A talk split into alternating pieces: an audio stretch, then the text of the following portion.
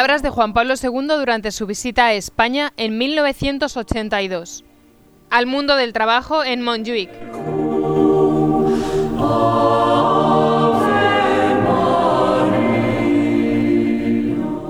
Saludo y rindo honor en vosotros a los creadores de puestos de trabajo, empleo, servicios y enseñanza profesional, a todos los que en esta querida España dan trabajo y sustento a una gran muchedumbre de trabajadores y trabajadoras.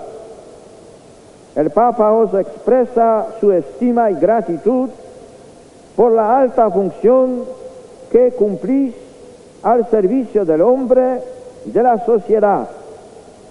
También a vosotros anuncio el Evangelio del trabajo y al invitaros a reflexionar sobre la concepción cristiana de la empresa, quisiera ante todo recordaros que por encima de sus aspectos técnicos y económicos, en lo que sois maestros, hay uno más profundo, el de su dimensión moral. Economía y técnica, en efecto, no tienen sentido si no son referidas al hombre, al que deben servir. De hecho, el trabajo es para el hombre y no el hombre para el trabajo.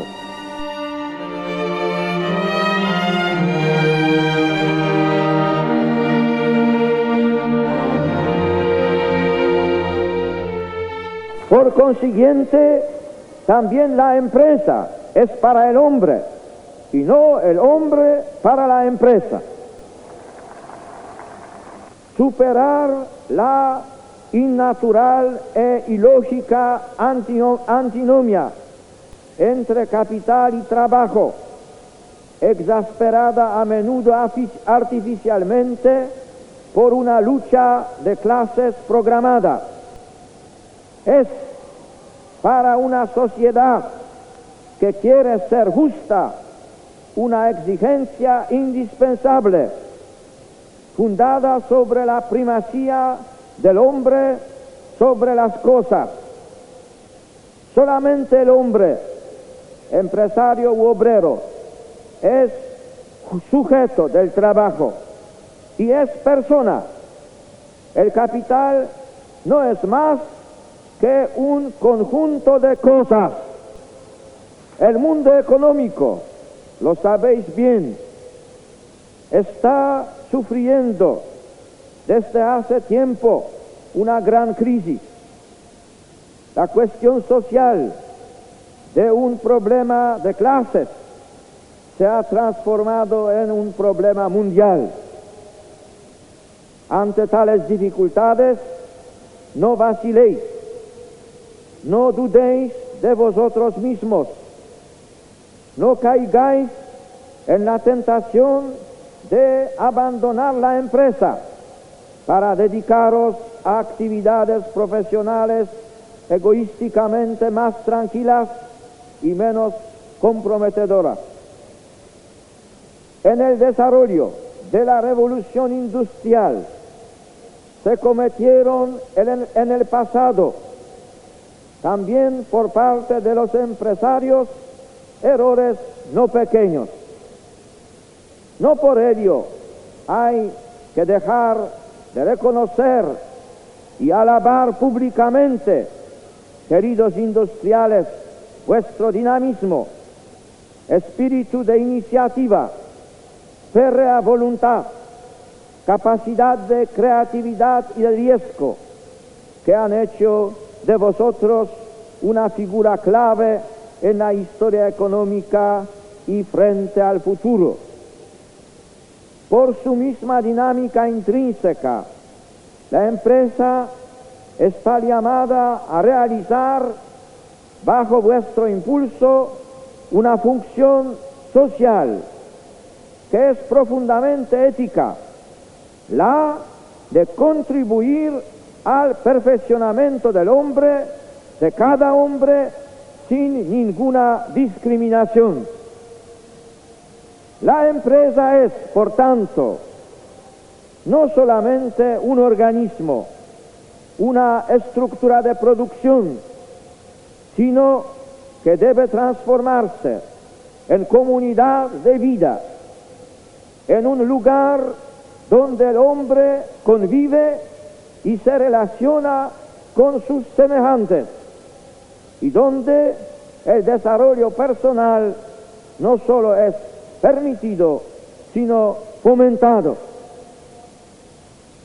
Las relaciones de trabajo son ante todo relaciones entre seres humanos y no pueden medirse con el único método de la eficacia.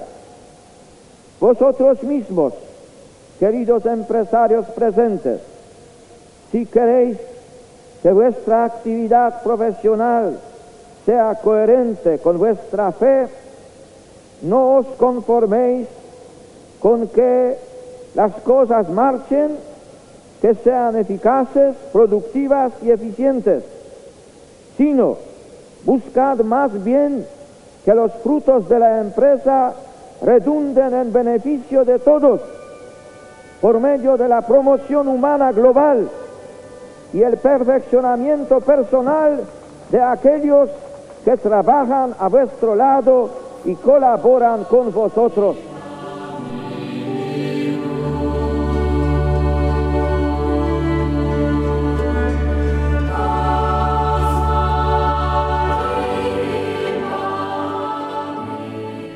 Sé que la realidad socioeconómica es por su misma naturaleza bastante compleja, hasta el punto de parecer difícilmente gobernable en los momentos de crisis aguda, sobre todo cuando adquiere proporciones planetarias.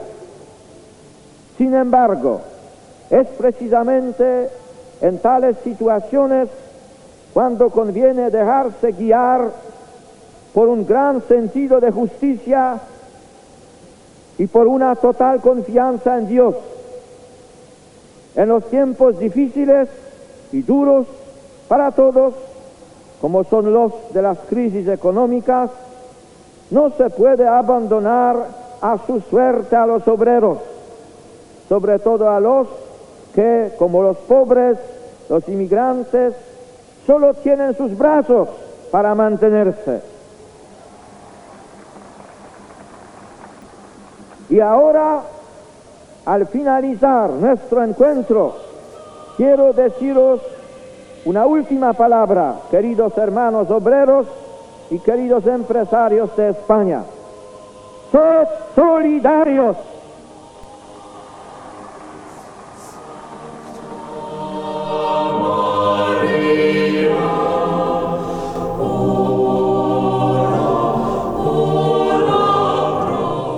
Iglesia no ignora la presencia de tensiones e incluso conflictos en el mundo del trabajo, pero no es con los antagonismos o con la violencia como se resuelven las dificultades. ¿Por qué no buscar vías de solución entre las partes? ¿Por qué rechazar el diálogo paciente y sincero?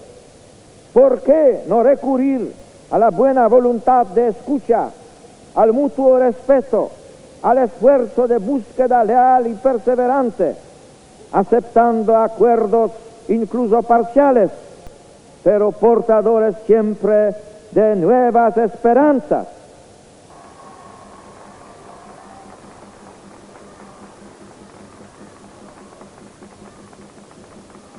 El trabajo tiene en sí una fuerza que puede dar vida a una comunidad, la solidaridad.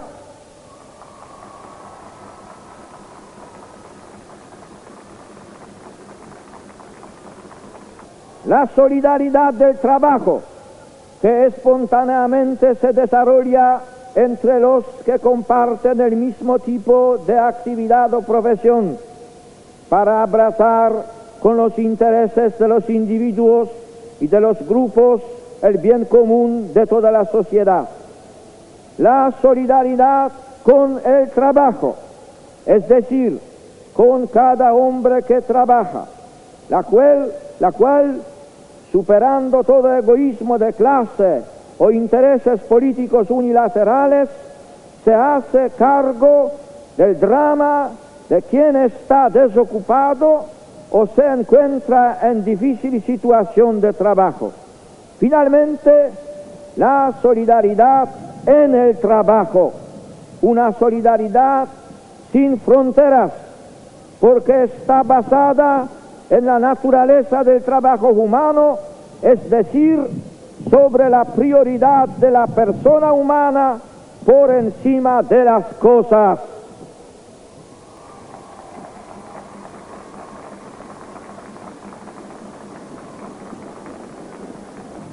Solidaridad abierta, dinámica, universal por naturaleza, nunca será negativa.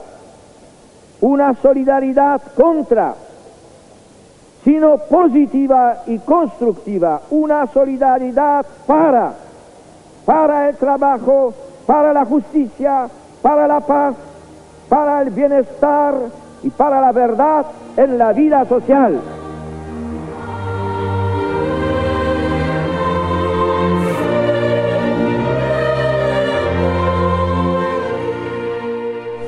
Amadísimos hermanos y hermanas, vuestra sensibilidad de creyentes, vuestra fe de cristianos, os ayude a vivir la buena nueva, el Evangelio de trabajo. Sed conscientes de vuestra dignidad de trabajadores manuales o intelectuales. Colaborad con espíritu de solidaridad en los problemas sociales que os acosan. Sed levadura y presencia cristiana en cualquier parte de España. La Iglesia confía en vosotros, os sigue, os apoya, os quiere. Sed siempre dignos de vuestras tradiciones religiosas y familiares.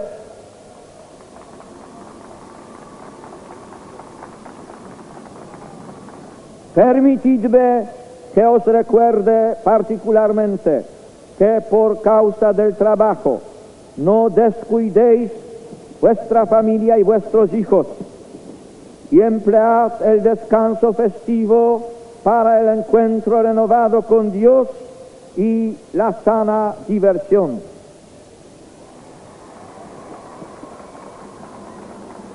Confío a la Madre de Montserrat vuestras personas, hijos y familias. Y termino con algunas palabras en catalán. Estimad treballadors i empresaris que Déu es ajudi a interessar-vos al bé de tot home, vostre germà.